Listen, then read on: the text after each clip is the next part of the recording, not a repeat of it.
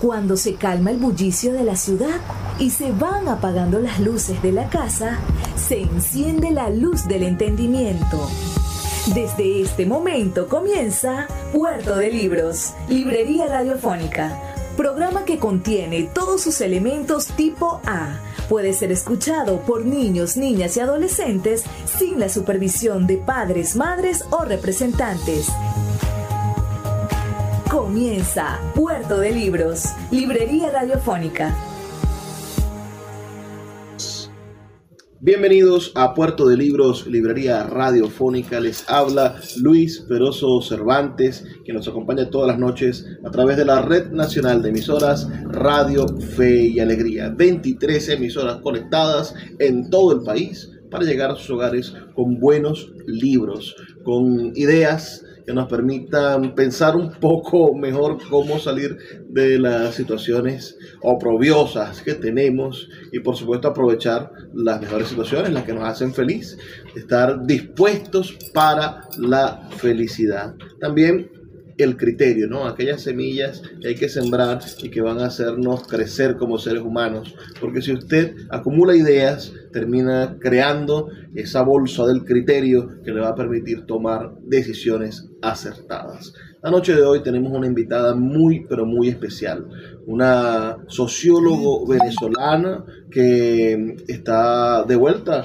en el país, estuvo recientemente, vive desde hace algunos años en Chile uh, y ahora a la luz, bueno, de, de, la migración, a la luz de algunos años, vamos a estar intentando analizar un poco lo que ha sido la realidad venezolana en los últimos años y por supuesto esa importante profesión suya, la sociología, que quizá necesita más soldados, más jóvenes que estén interesados en, en militar en ella, aunque la palabra militar quizás sea terrorífica para algunos, yo creo que se puede ser militante de las causas buenas y de, las, y de la transformación de nuestro país. Estamos hablando con María Jiménez, quien quien nos ha dado el honor bueno de, de, participar con nosotros esta noche y por supuesto para aquellos que están viendo en video a través de YouTube esta entrevista sabrán que estamos aquí en la librería Puerto de Libros del Teatro Baral de Maracaibo, un espacio verdaderamente acogedor y encantador. María, por favor, una, un saludo para nuestra audiencia de Puerto de Libros, librería radiofónica en Radio Fe y Alegría. Bueno, esta entrevista entre libros es algo hermoso o sea, sentirse uno que es, la presencia de cada uno de esos escritores está acá. Esa es la energía que le ponen los escritores a sus libros. Y en verdad, gracias por esta invitación y bueno, este, saludos a, a, al Zulia, a Maracaibo y, y bueno, y a, y a Venezuela, al que nos escucha, ¿no? Y a, a, todo el país, ¿no? Porque Radio Fe y Alegría tiene la radio emisora más grande del país. Nos escuchan en Oriente, nos escuchan en el, en el Llano, nos escuchan en, en los Andes, en Mérida. Eh, estamos desde Paraguaypo hasta hasta Machique, aquí en el estado sur. Bueno, ese trabajo de fe y alegría es realmente loable, ha sido un trabajo de, de toda la vida. Yo desde que tengo conocimiento de vida, he escuchado hablar y vendía la rifa de fe y alegría en, en, el colegio y mi mamá casi siempre era la que terminaba comprando todos los tickets. Háblanos de tu mamá, háblanos de ese hogar en el que naces. Naces en el bendito año de 1958, un año importante para la historia de Venezuela. Uh, no solo porque naces tú, sino porque, bueno, es el año en el que Venezuela parece que decide abordar la barca de la democracia y no, y no dejarla. Uh, es un año curioso, un año que además viene signado por, por la esperanza, un poco lo que necesitamos hoy, tener más esperanza, ¿no? Tener Así esperanza de que podemos superar los problemas. Háblanos de, de, tu familia, de esa familia que te recibe en el año 1958, de tus hermanos, cuántos hermanos son, cómo, cómo era tu mamá, cómo era tu papá, el famoso nadador Víctor Chinito Jiménez. Bueno, fíjate, de, de mi mamá te puedo decir, primero que tuvo ocho hijos. Vaya. Yo soy la última de esos ocho hijos y eso obviamente tenía que ver con, bueno, me supongo que en la época este, el, el tema del control de la natalidad pues no era algo que, que se que se hablaba y se conversaba en las familias ni, ni en los servicios de salud. Luego en los 70 es que comienza el tema del control de la natalidad y el famoso el baby boomer que se da en los Estados Unidos, de todo el mundo se derrapó y empezó a tener hijos. Así que en este caso, pues mamá tuvo ocho hijos, de los cuales cinco hembras, tres varones y, y bueno, mamá, esa mujer que siempre la vi trabajando. ¿Cómo se llama tu mamá? Elia.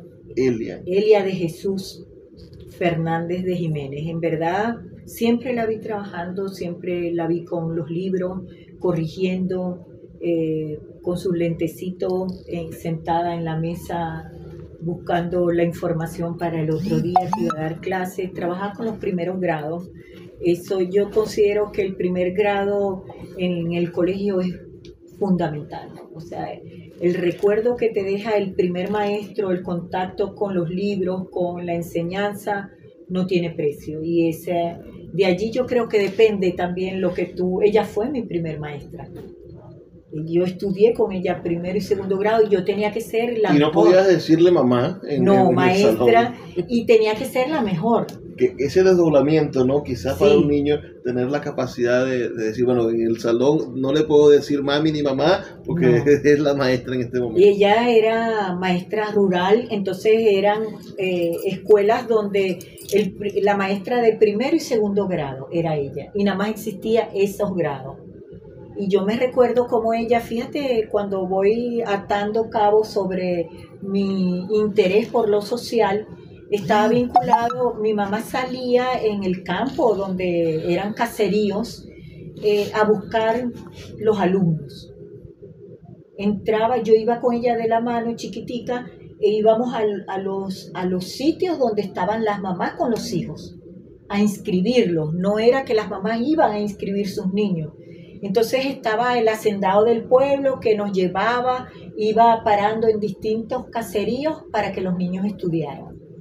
Entonces era un trabajo tan lindo, eh, este, era como una vocación de servicio donde el interés era enseñar y tener los alumnos allí con ella. Y, no, eran sueldos, no, claro, no son como los sueldos de hambre de ahorita de nuestros maestros, que, no alcanzan ni siquiera para comer un día o ni siquiera para pagar los pasajes para ir al colegio. Pero no eran sueldos que, que fueran a volver millonario a nadie, ¿no? No, para nada. Sí. Era un asunto de, de vocación, de voluntad de querer hacer el trabajo. Así es, y ella viene como de, de unas generaciones de maestros, ¿no? su mamá fue maestra, su abuela fue maestra, entonces tú ves que es un tema generacional y de entrega, porque no, sé mucho de, los abuelos, pero sí sé que eran como dirigentes, eran de acción democrática en ese momento, que era el partido del pueblo, entonces era una gente que se que estaba siempre, como decir, en la candela, buscando este, que la gente se incorporara al trabajo social. Este, yo me acuerdo que también llamaban al Ministerio de Sanidad, que se llamaba en ese momento, para que fuera a vacunar a los niños. Es decir, ella era el vínculo de, la administración con la comunidad. En, los pueblos funciona eso, ¿no? El, maestro, el cura y el médico son las especies de autoridades reales de, de las comunidades. Es hermoso, así es. Entonces tenemos conciencia de que de que el maestro es una especie de, líder, ¿no? Pero yo quisiera saber si esa conducta, esa entrega social de tu mamá fue lo que te llevó a ser socióloga, a estudiar sociología. ¿De dónde proviene de una muchacha, yo imagino, muchacha bonita, blanquita, en esta sociedad tan, tan, tan llena de, de prejuicios para la mujer, de repente que, tú digas a tus 15, 16, 17 años, yo voy a estudiar sociología, pareciese como una especie de exabrupto. Ah, ¿Por qué estudiar sociología? ¿Qué fue lo que te motivó? Mira, este, yo creo que estaba como el germen, la semilla, ¿no? Y este, a los 13 años, eh, cuando surge el, el MAS, yo tenía 13 años y me acuerdo que mi hermano Víctor me llevaba a, que le ayudara a hacer afiches. Los afiches se hacían este, con stencil. Con, con stencil y, y, los colores tú los tapabas y jalabas como una tablita y ibas echando la... Ah, no, eso, eso era... Era un, eh, casi serigráfico. Sí, entonces hacíamos los afiches así y, empezó como esa eh, vinculación, yo tan, tan, tan niña, y me acuerdo que, que, fui testigo, porque no podía ser, porque no tenía edad, fui testigo en las elecciones, o sea, había ya como un, un proceso de acercamiento a lo político que obviamente desató en, en, en qué elijo, ¿no? Eh, politología no existía, eh, ahora lo tiene la URU, pero politología no existía y, la, la, profesión que más se acerca es la sociología. Y me fui por allí. Mira, y me comentabas hace, hace un rato un intento fallido que conociste a Luis Gómez. en el momento en el que nace el MAS. El MAS es un movimiento interesantísimo en la historia política venezolana, lleno de intelectuales. Eso no, no, no, era un partido de, de, mentes planas ni de, ni de personas adocenadas y adoctrinadas. Yo imagino que, que, que era un conflicto porque cada uno era un ser pensante y cada uno tenía una posición frente al mundo partiendo ¿no? desde, desde el planteamiento de Teodoro de romper con Cuba, ¿no? Y de romper con la Unión Soviética. Es decir, no, ese no, ese no es nuestro, nuestro norte sin que el norte tenga una carga ideológica. Nosotros no queremos ser como la Unión Soviética, queremos inventar nuestro propio socialismo. Sí, es, bien interesante cuando conozco como que la historia del MAS y cómo Gabriel García Márquez, eh, cuando gana el premio Nobel, le entrega al MAS. Le gana el premio, el premio Rómulo Gallegos. Y, el, premio era jugoso, creo que era. el Nobel de Literatura, porque de hecho eh, yo asistí a Bogotá a 20 años de 100 años de soledad, o sea, es algo bien interesante. Y como con el Rómulo Gallegos el, el premio se lo entrega al MAS. Este, ya ahí como que hay una marca ¿no? de la intelectualidad. Este, José Ignacio Cabruja toma, ah, formaba parte de la directiva porque fue todo un movimiento, yo digo cultural, o sea, las rupturas fueron culturales con la Unión Soviética. Claro, ¿no, sería eso también aquello de que un partido con voluntad de poder eh, o un partido de intelectuales, porque él más nunca logra a llegar a la presidencia de la República. Quizás es precisamente porque eran muchos intelectuales, los intelectuales se, se meten, piensan en cosas menos pragmáticas y los adecos más bien eh, repartiendo bolsas de comida o, la casa del partido en el barrio, la cosa. Claro, yo, yo ahí sí no me atrevería como que ahí, este, cuál, cuáles fueron las razones por las cuales el MAS no asciende al poder pero sí tuvo sus senadores, sus diputados, o sea que... No, y, gobernaciones No está solo la presidencia en sí mismo, ¿no? Pensemos en el Zulia con Lolita o en Aragua. Con Tablante, este... O sea, yo creo que el MAS logró posiciones de poder locales ¿no? y regionales. Eso fue muy importante.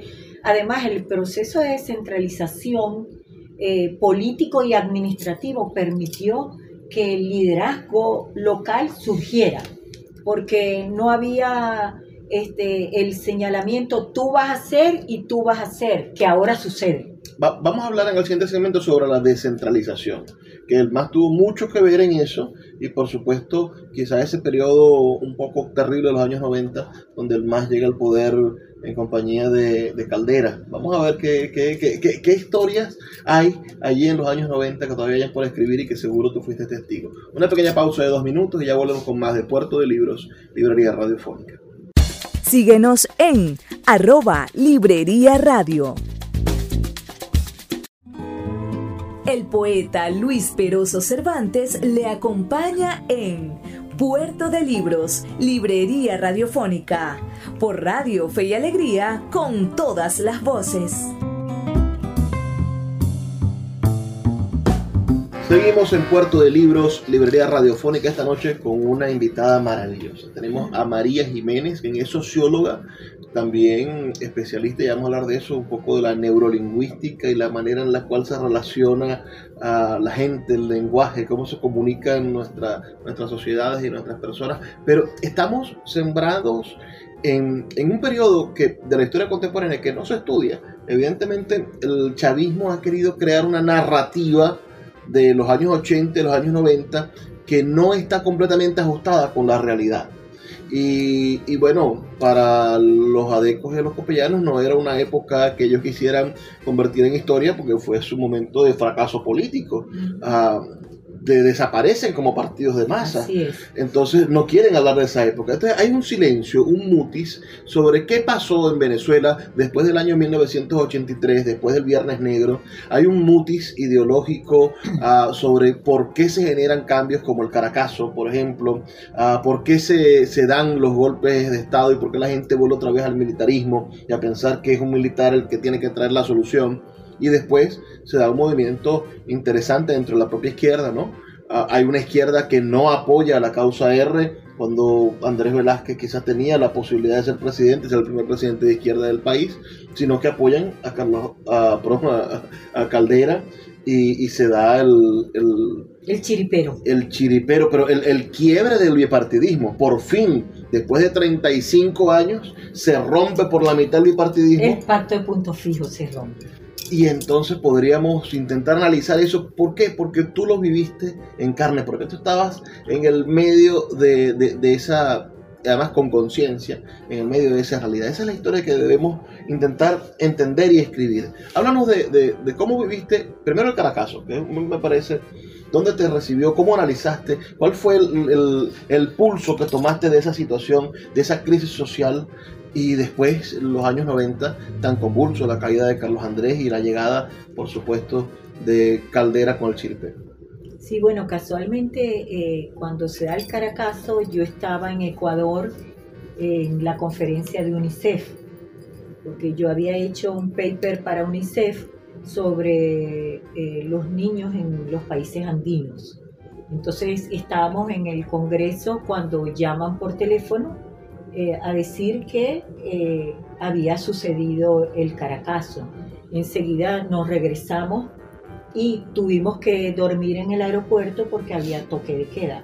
Eh, son como las expresiones de, de, lo que estaba sucediendo que no teníamos ni la más remota idea del, del impacto que había tenido ese movimiento, además un movimiento que fue espontáneo, dicen, en verdad, este, cuando uno analiza, dudo que haya espontaneidad, en ese, en ese eh, caracazo. O sea, ahí había, eh, como se dice, la, célula, la célula de lo que hoy tenemos. Fue, fue, un efecto dominó. Alguien, alguien empujó a un, a un chofer y le dijo, vamos, quéjense aquí en Carúpano. Y Ahí empezó la célula. Entonces, bueno, aquí estamos. Bueno, pero pero también el Caracazo fue un estado que atentó contra la vida de, su, de los venezolanos. es decir, la, gente que salió a protestar no es eh, sino un fragmento de las víctimas fatales que fue un gobierno disparando tiros de fal contra los bloques del 23 de enero, es decir, haciendo, haciéndole frente violento y, armado a una población desarmada. Bueno, no, no, eh, es como que la historia hace de vu porque lo que ha vivido Venezuela en los últimos tiempos es represión, es situaciones de asesinatos de estudiantes, de amas de casa que han salido a protestar, de periodistas que han dicho la verdad y han salido presos, de dirigentes sindicales que les colocan 26 años de prisión por haber salido a reclamar derechos. Entonces uno dice que, que es como que este, cuando tú quieres mantener el poder, ah, son herramientas que usan y más en situaciones, recuerda que Venezuela venía de dictadura en dictadura, o sea, cuando en 1958 nosotros entramos a democracia, es algo que viene construyéndose desde la generación del 28. O sea, esa, eh, eh, porque la historia no, no es casual, es causalidad. Entonces hay una causalidad que, se produce porque ya vienen movimientos estudiantiles, obreros, sindicalistas, este, profesionales, intelectuales, reclamando lo que llamamos los derechos humanos, ¿no? Que por cierto, vamos ya en los derechos humanos de la quinta generación. Entonces uno dice, wow, y en Venezuela estamos ahorita viviendo una violación de los derechos humanos que no tiene nombre. O sea, lo vemos de allá, lo veo cuando vengo, cuando entro al país me doy cuenta que, estamos en, en, algo realmente tétrico, ¿no? Porque cómo salir de esta violación que se da el derecho a la salud, el derecho a la educación. Hay carreras completas que se han cerrado en las universidades, carreras. Educación, por ejemplo, en la central está cerrando. Derecho en la católica ha cerrado. Entonces tú comienzas a ver, ¿por qué? Porque no hay alumnos. Entonces no hay alumnos que vayan a las universidades. ¿Y dónde están esa gente? ¿Dónde está ese sentido de pensar que la educación es un medio de ascenso social que se manejaba en mi época? Yo decía, voy a estudiar porque voy a trabajar, porque voy a lograr tener lo que me planteo tener, calidad de vida. El, el teniente coronel aquella madrugada del 4 de febrero dijo, por ahora los objetivos de la ciudad capital no han sido resueltos, etcétera, etcétera, etcétera. El MAS, la izquierda organizada, estaba consciente de que había un movimiento insurreccional en el, el 4 de febrero. Mira, este, tú sabes que como dicen oídas al tambor, se oían, este, pero como ahí es algo que, que nuestras Fuerzas Armadas eran nacidas en democracia, eran creadas en democracia y significaban que, que, ese sentido de democracia que tenía cada integrante de las Fuerzas Armadas no iba a parar en lo que paró. Y sin embargo, mira lo que se estaba este, eh, germinando en, en, las Fuerzas Armadas, porque Hugo Chávez era un teniente coronel, o sea, era ahí donde donde la gente, es más, tuve fotografías donde Carlos Andrés le está poniendo una medalla a Hugo Chávez, es decir, cuando era estudiante, pero que, Venezuela estaba muy golpeada también socialmente. O sea, lo que estaba, él es producto de lo que sucedía en el país. A mí me, me admira en el MAS la búsqueda de la unidad. Es decir, el MAS en algún momento decidió apoyar, por ejemplo, a José Vicente a presidente cuando no era un miembro fundador del partido, sino que era la búsqueda de la unidad de los sectores de izquierda para intentar llevar una propuesta diferente al país. Y además, la búsqueda del más de abandonar la lucha armada, es decir, no, no separarse, por ejemplo, del PRB, de, Douglas Bravo, que todavía pensaba que era posible generar una revolución armada o tomar los correajes urbanos, etcétera, etcétera. Y decir, la idea es ir al voto y que sea el voto de la gente el que nos permita desarrollar la democracia participativa, que es la gran propuesta que tiene el MAS ideológica y que, y que creo que, que Teodoro lo explicó muy bien en su libro. Háblanos de esos hombres que crean un movimiento político con ideas. Háblanos de Teodoro, háblanos de Pompeyo, háblanos de esos fundadores de, del MAS que fueron tus amigos. Bueno, imagínate, este Pompeyo y Teodoro para mí son como que algo fuera de serie, ¿no? Porque me tocó vivir de cerca como la formación, eh, fui formada por esos hombres, es decir, la cercanía a, la vida de, Pompeyo fundamentalmente me permitió primero conocer al hombre y no al político, ¿no?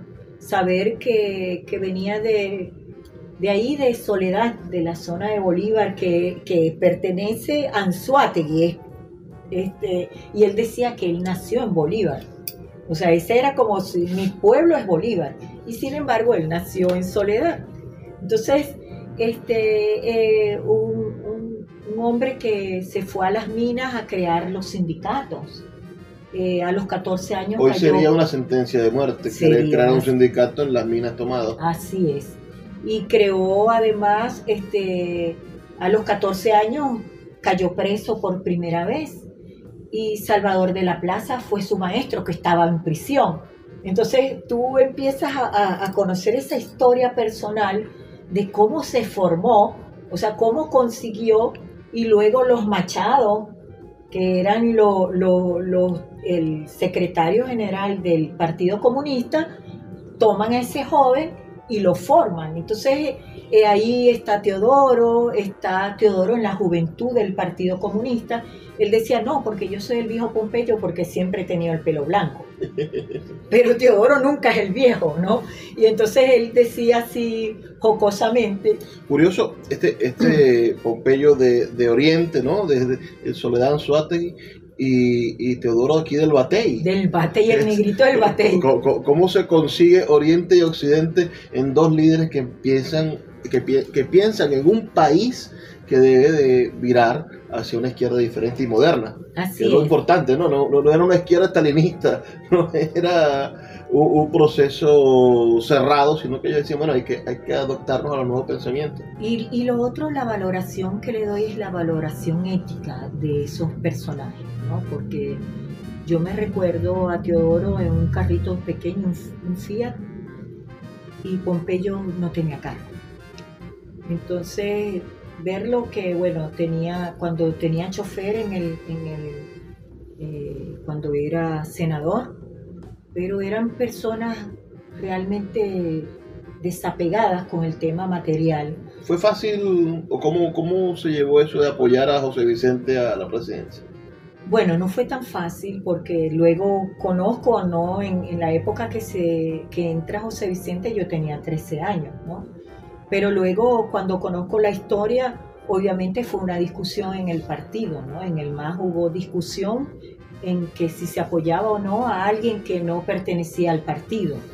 Y fue como una manera de demostrar que lo que tú mismo acabas de decir, que era eh, buscando la unidad, buscando además deslastrarse, porque José Vicente venía de ser un empresario, una persona, este, un periodista, entonces era como tratar también de desligar la historia de guerrilla que tenían muchos de los dirigentes del, del MAS a pasarlo a, otra, a otro nivel, ¿no? Vamos a hacer una pausa, dos minutos para escuchar el mensaje de Radio Fe y Alegría. Y ya volvemos con más de este programa con la socióloga María Jiménez, quien nos va a contar en la siguiente parte un poco más sobre el proceso político venezolano más contemporáneo. Y por supuesto me gustaría que habláramos sobre la migración, sobre cómo la has vivido, sobre, bueno, tenemos el país con mayor número de migrantes del siglo XXI, no es una no, no, no, es fácil decirlo. Ya volvemos con más de este programa aquí en Radio Fe y Alegría. Escuchas Puerto de Libros con el poeta Luis Peroso Cervantes. Síguenos en Twitter e Instagram como arroba Librería Radio. El poeta Luis Peroso Cervantes le acompaña en Puerto de Libros, Librería Radiofónica, por Radio Fe y Alegría, con todas las voces.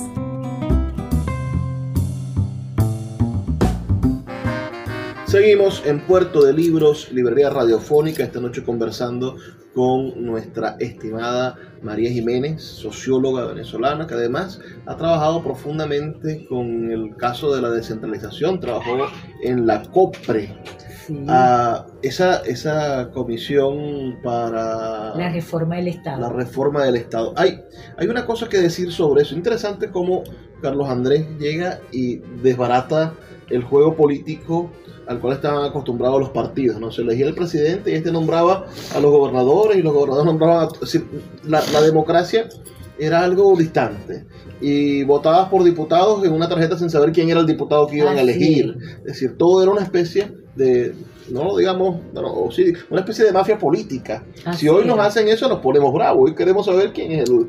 Y, y, y la nominalidad de los votos ha sido una conquista importante. Y es una conquista también de. Y, y no está mal decirlo, de las izquierdas. Es decir, quizás la lucha de Teodoro por la democracia participativa como, como norte, ¿no? Es decir, no una democracia representativa simplemente, donde los partidos eligen quiénes son las cúpulas que van a dirigir, que van a estar allí, quién es el que va a ser gobernador, quién es el que va a ser... acercar a la gente a la decisión. Entonces, eh, ¿cómo, ¿cómo viste tú como, como profesional, por supuesto, y como protagonista de esos estudios, ¿cómo viste tú ese paso de la Venezuela centralizada completamente, de la Venezuela de un presidente que elegía y colocaba gobernadores hasta alcaldes, bueno, no eran alcaldes, eran eh, jefe presidentes del, de los consejos, municipales. Ah, y después, bueno, todos esos los distritos que los convirtieron después en municipios. Ah, una transformación real del Estado. Y después la municipalización, que es un concepto por demás interesante.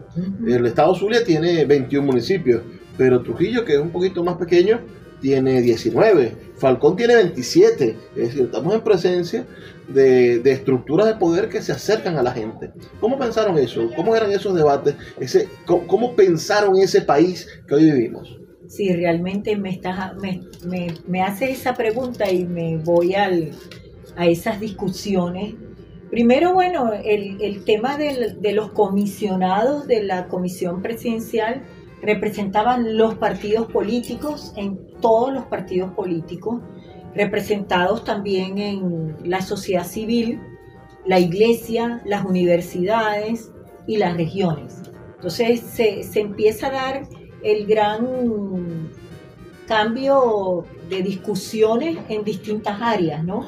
Que tenía que ver en el área económica, en el área administrativa, en el área política, en el área social y en el área cultural. O sea, la cultura también formó parte de esa reforma.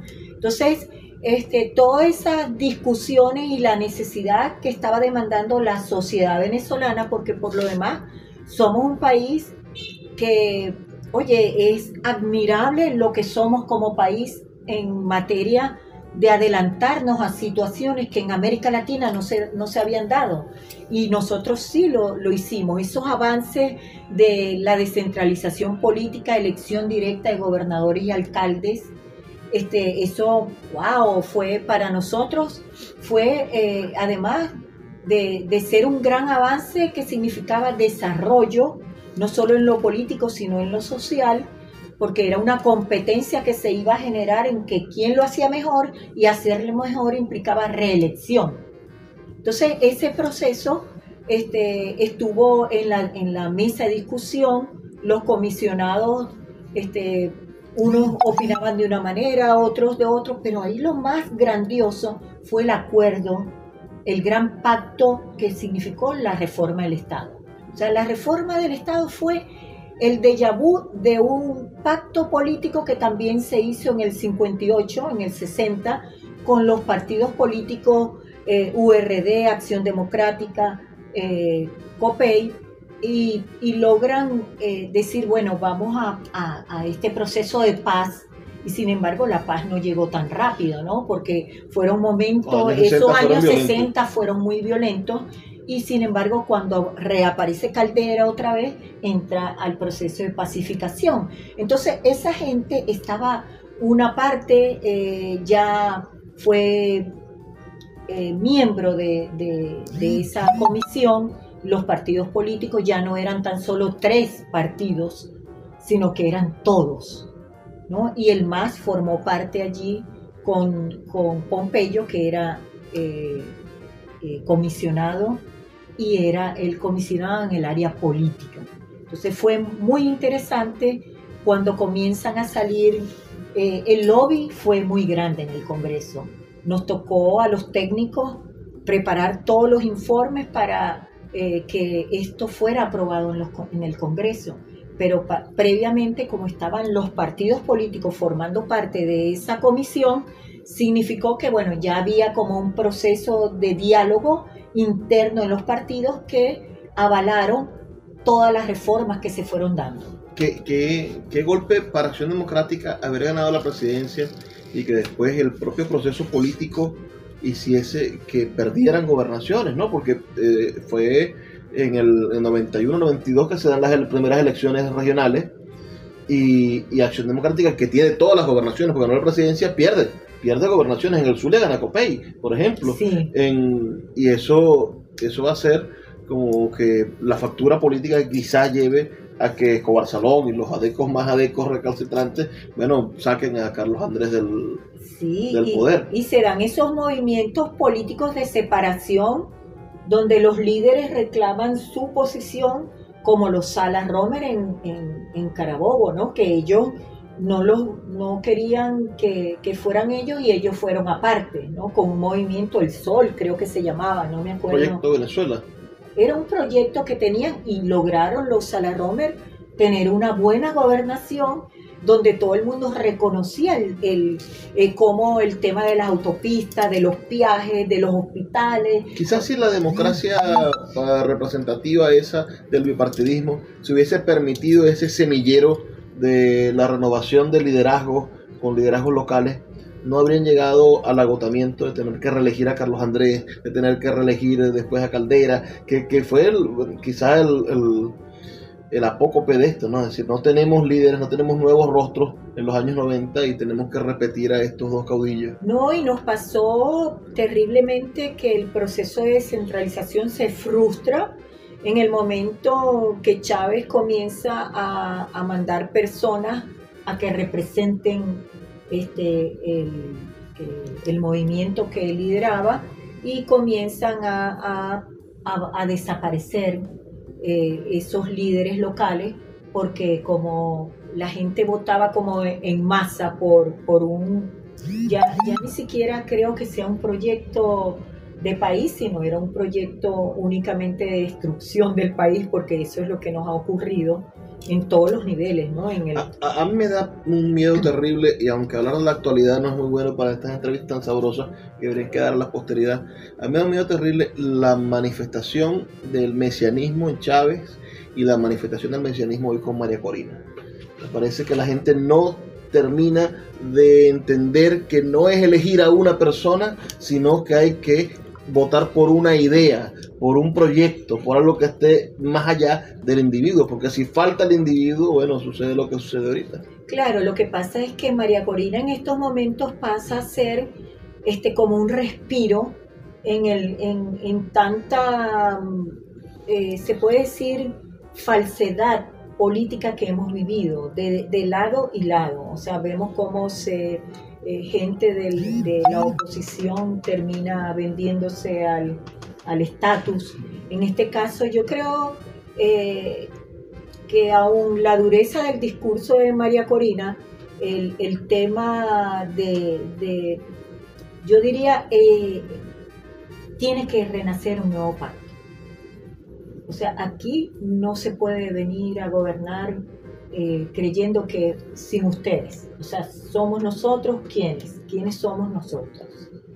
Entonces, ¿cómo me divorcio yo de una sociedad que ha estado inmersa en tantos años de chavismo y cómo logro que realmente atraer que esas personas crean en mí, en mi proyecto, ¿no? Pero también a mí me preocupa lo de la pureza, ¿no? Porque hay una búsqueda del opositor puro eso no existe. Tiene que ser porque tú fuiste chavista, porque tú ahí sacaron el, caso de este muchacho, el periodista Sein, entonces lo cometen una barbarie el dueño del medio de comunicación, porque no, no fue el Estado directamente, pero fue el dueño del medio de comunicación el que saca al periodista por dar unas opiniones al aire y, y nos encontramos con el gran problema de que la gente en Twitter lo que hace es decir era chavista. Entonces ya no, ya no merece que lo defendamos, ya no hay un atropello del medio, de, del, medio de comunicación hacia el periodista, sino que como él es chavista se lo merece. Claro, la polarización nos ha llevado allí. Y no solo eso, nos ha llevado que esa ideología chavista tenga 8 millones 200 mil venezolanos fuera del país.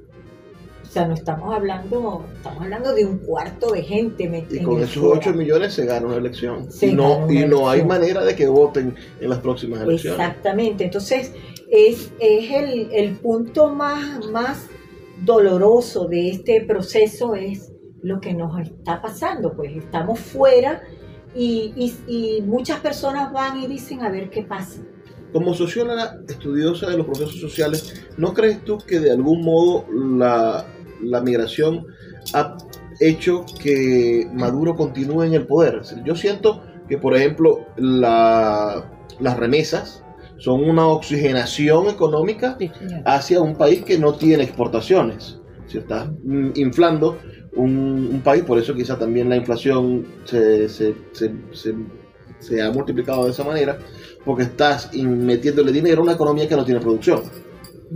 Y por el otro lado, ha sacado a 8 millones de personas que podrían votar en contra de quienes están gobernando. Es que yo no sé si las 8 millones 200 mil personas que están fuera eh, van a votar todas en la por, por un cambio. Yo creo que ahí también tú tienes personas que están saliendo porque no pueden, no soportan la crisis, no soportan el hambre, no soportan la falta de, de servicios de salud. Y posiblemente porque me he encontrado con personas que todavía este, dicen no, porque esta oposición no sirve, prefiero que siga Maduro en el poder. O sea, que, es ah, algo eh, eh, paradójico. De esos 8 millones, no votarían por María Corina, pero sí votarían por la Cava. Pudiera ser. No sabemos porque recuerda que, el, que el momento político más importante es el, cuando colocas el voto. Y el voto va teñido de emoción.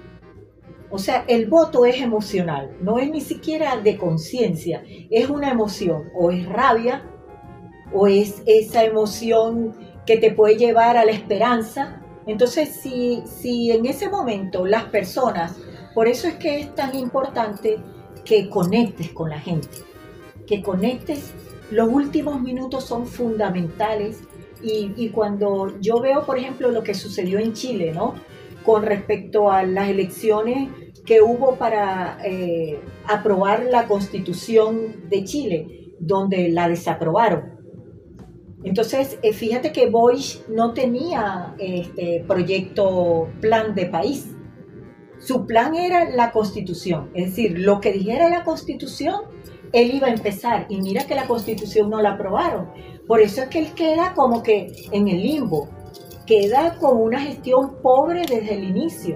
Entonces, eh, recién él está como que retomando, se está dando cuenta que con los que estaba no, no puede seguir. Y comienza a cambiar ministros y todo el mundo viendo estupefacto qué es lo que está pasando en Chile, ¿no? Con el tema de la corrupción también. Porque las ONGs que, son parte de la sociedad civil chilena. Hay unas ONGs, unas, que terminaron este, millonarias recibiendo 800 millones de pesos, o sea, mil millones de dólares, y resulta que este, están vinculadas con el gobierno. Entonces uno dice, wow, ¿qué pasó aquí? O sea, creía los chilenos creyeron en este joven y mira lo que está pasando, ¿no? Vamos a hacer una pausa de dos minutos para escuchar un mensaje de Radio Fe y Alegría y a la vuelta vamos a profundizar sobre el tema de la migración. Vamos a profundizar sobre ese conflicto uh, que, que ha cambiado la geografía y la geopolítica latinoamericana. Ya volvemos con más. Síguenos en arroba Librería Radio. El poeta Luis Peroso Cervantes le acompaña en Puerto de Libros, Librería Radiofónica, por Radio Fe y Alegría, con todas las voces.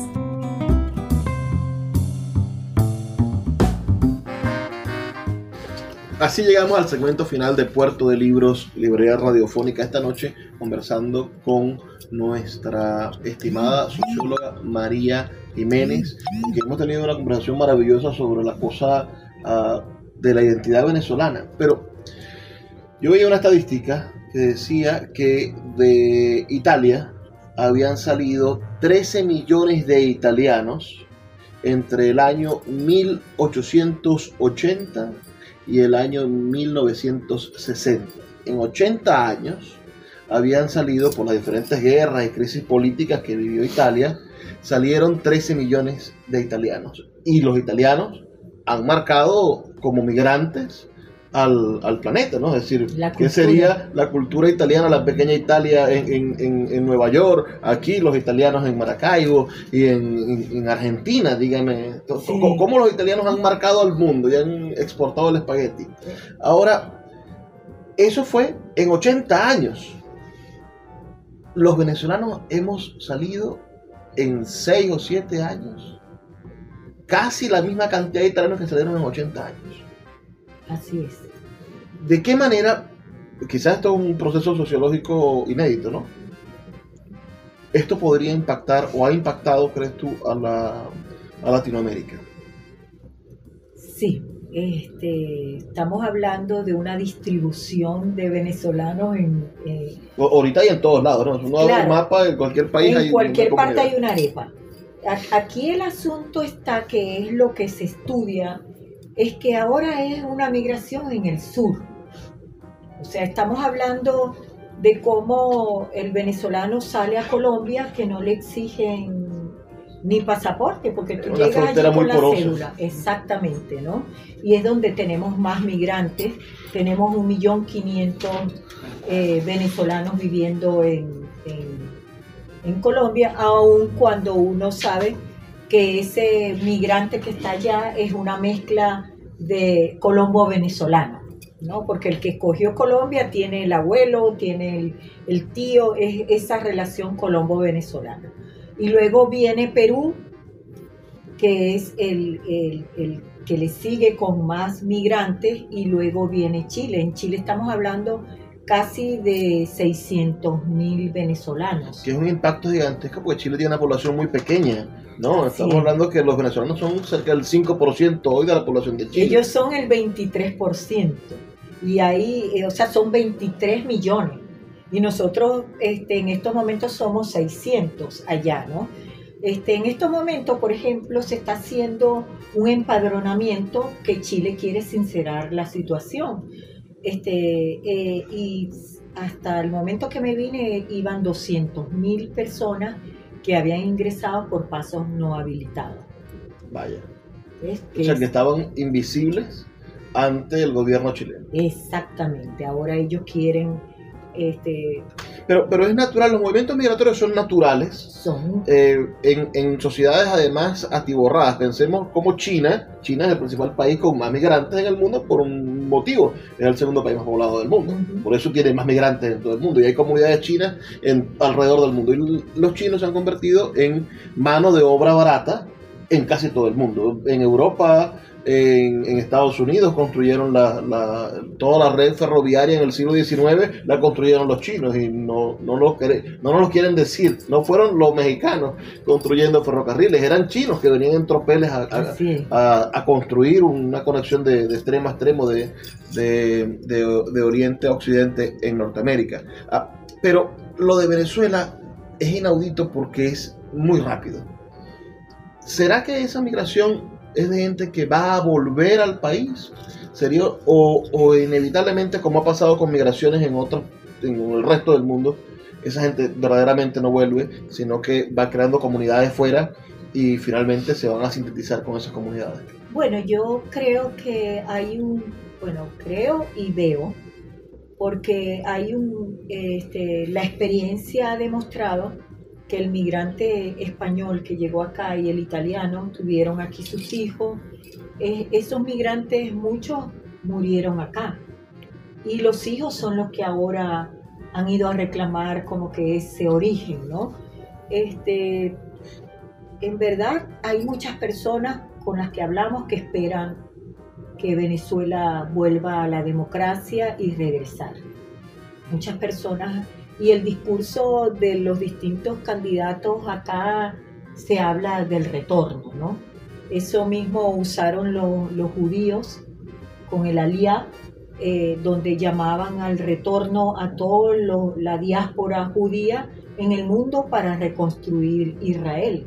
Y, les ha costado, ¿no? Tienen 60 años con ese plan. Exactamente. Y sin embargo, pues lograron bueno, Israel es una potencia eh, tecnológica, tecnológica este, en cuanto a la tecnología, por ejemplo, de, la agricultura. O sea, tendría que ser una política de Estado del próximo gobernante, la repatriación de los venezolanos. Exactamente, que sea y con ofrecimiento de qué es lo que viene a ser ese, ese venezolano acá. Ahora, hay un venezolano que está atravesando la selva del Darién hay un venezolano que hace un recorrido de al menos 60 días a pie en Centroamérica para llegar a la frontera de México y aún así cruzar otra frontera que es ese, ese río Bravo.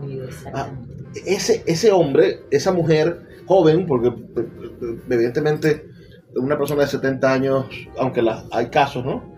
Está el caso de la viejita Sí, esta que llevaba el hombre cubana, cargándola. la- eso es una fotografía que, que- es perturbadora, ¿no?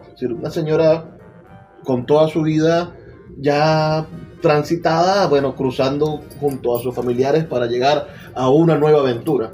Pero el resto son jóvenes, estamos hablando de que son muchachos, 20, Ujú. 21 años, 22 años, hasta más jóvenes, cruzando una selva y después sometiéndose a esas a esos procesos, pasar por Guatemala, es decir, hay, hay un montón de testimonios periodísticos sobre lo complicado que es pasar por Guatemala, por El Salvador, lo, lo complicado que es atravesar todo México de principio a fin hasta llegar a la frontera norte. ¿Cómo, cómo se explican esos movimientos migratorios? Eh, ¿Estados Unidos verdaderamente ofrece ese paraíso necesario para haber pasado por ese calvario tipo Dante caminando por el infierno? Mira, yo no sé si Estados Unidos lo ofrece, pero lo que sí sé como que te motiva a irte. O sea, ¿dónde está ese momento que te hace clic en tu vida para tú decir, no, yo no me quedo acá, yo me voy? Entonces yo creo que estas personas que son capaces, o sea, sin mediar en qué es lo que les espera, porque imagínate una persona pasando por la selva del Darién, que los primeros fueron los pioneros, los que abrieron la ruta, Claro. porque ahora hay una ruta. Ahora debe haber un caminito así Y está Naciones Unidas allí con, con carpas, les dan comida. Es decir, e- es, el fenómeno migratorio venezolano no se compara con ninguno, ni con el sirio, ni con el italiano. O sea, es algo que es la búsqueda de... Ni siquiera es que voy a buscar calidad de vida, voy a, a salvar mi vida. O sea, yo salgo de aquí porque no tengo comida. Yo entrevisté a una chica que estábamos pidiéndole refugio en Chile y ella me dijo, yo salí de Venezuela con mi niño en el, en el canguro, pegado en mi teta y con un, eh, una botella de agua de 5 litros. Eso era lo que yo llevaba. Porque necesitaba tomar agua para que darle leche al niño. Y cuando tú ves la foto del niño llegando a Chile, era casi con esqueleto y ella también. Entonces, si tú te pones en sus zapatos, si tú haces empatía con esa persona, tú dices, ¿cómo sería lo que viviste que no te importa perder la vida en el camino? Y nosotros establecimos en época de pandemia un nuevo tipo de migrante, que es el caminante. O sea, nosotros, yo decía, wow, Claro, así como lo- lo- los sirios y, lo- y los pueblos árabes se van en esas patotas, en esas barcazas, que también es una, una locura, ¿no? Un, un barco de capacidad para 20, 30 personas, meten 100, 150. Son locuras de la migración. Pero en Venezuela, las carreteras andinas, miles de personas, como si fuese una marcha. salieron a caminar y salieron por Brasil. Ya, ya salían antes de la pandemia. En el 2019 ya caminaban para Brasil. Y entonces eh, tú comienzas a ver que es, es, o sea, si yo soy capaz de caminar miles y miles de kilómetros buscando resguardar la familia, entonces quiero decir que no me importa, ¿no? Lo que me voy a encontrar, porque lo que dejé era peor. Es como que es eso el, el mensaje. También el, ese hombre y esa mujer que hicieron eso son capaces de hacer lo que sea cuando lleguen, ¿no? Cosa que por un lado es buena y por otro lado puede ser terrorífica para una sociedad, porque es una persona dispuesta a cualquier cosa. Así es, así es. Y de eso tenemos como otras historias. Mira, vamos cerrando, María, un Sí. mensaje para la juventud venezolana, la que se queda, la que todavía cree que en el país se puede estudiar o, o se puede progresar con un emprendimiento. ¿Qué mensaje le darías tú que has vivido, bueno, tantas etapas diferentes de la vida política y de la vida, y, y como intelectual de la sociología, has visto cómo este país, bueno, en este caso ha ido decreciendo económica y socialmente, pero que quizás haya una esperanza al final del túnel. ¿Qué nos puedes decir? Sí, bueno, yo creo que, este, como decir, decirle yo a alguien no te muevas cuando yo me moví, o sea, es algo éticamente no es correcto, pero sí es eh, diría que las personas que quieren permanecer en el país es eh, saber que, que, sea, que es una lucha, no solo una lucha para, para cambiar lo que está acá, sino hacer lo, lo posible o lo imposible por continuar estudiando. O sea, ¿cómo lo hacemos? No sé. Pero las personas no se pueden desligar de los libros. O sea, desligarse de un libro es perder, es, perder una parte de tu vida. Porque un, libro te, como decía Pompeyo, mira, este, este libro me evita 600 horas de, de conferencias. O sea, lo que un libro te puede mostrar, 600 horas de conferencias te las evita un libro. ¿Un libro de Pompeyo que nos recomiendas leer? Bueno, Pompeyo eh, tenía el famoso libro Santos Yorme, vivo o muerto. Allí está su historia de cómo salió del cuartel San Carlos, cómo escapó y bueno, y cómo le sirvió a las juventudes de, América Latina, de todas partes, porque donde llegaba Pompeyo, Pompeyo, Pompeyo, y ya va, un momentico, donde estuviera, hasta en Brujas estuvo y le decían, sí, Pompeyo Márquez, ¿y él cómo? O sea, era una cosa impresionante. Bueno, tuvimos el agrado de compartir con María Jiménez, socióloga venezolana, quien está de visita en un lugar que no puede visitar porque es suyo, porque es su tierra de nacimiento. Gracias. Aquí en Maracaibo y en Venezuela. Y esperamos que muy pronto ese, ese río de gente valiente que ha viajado y que hoy está intentando hacer vida y trabajando fuerte en otros países, bueno, venga a traer toda esa experiencia de nuevo a Venezuela para que podamos conseguir cambiar. Porque el cambio es inevitable, pero tenemos que cambiar no, no, no hacia lo malo, sino hacia lo positivo. Aunque a mí no me gusta el eslogan de hasta el final, porque yo creo que no hay final. No hay. Ah, yo sí siento que es necesario ir a fondo y hoy es, eh, tenemos la oportunidad de conversar sobre esto y hacer cambios radicales, es decir, de la raíz, del, de la raíz, para poder generar una nueva planta, una nueva flor, tener nuevas y maravillosas esperanzas. Gracias, María. Gracias a ti por esta invitación.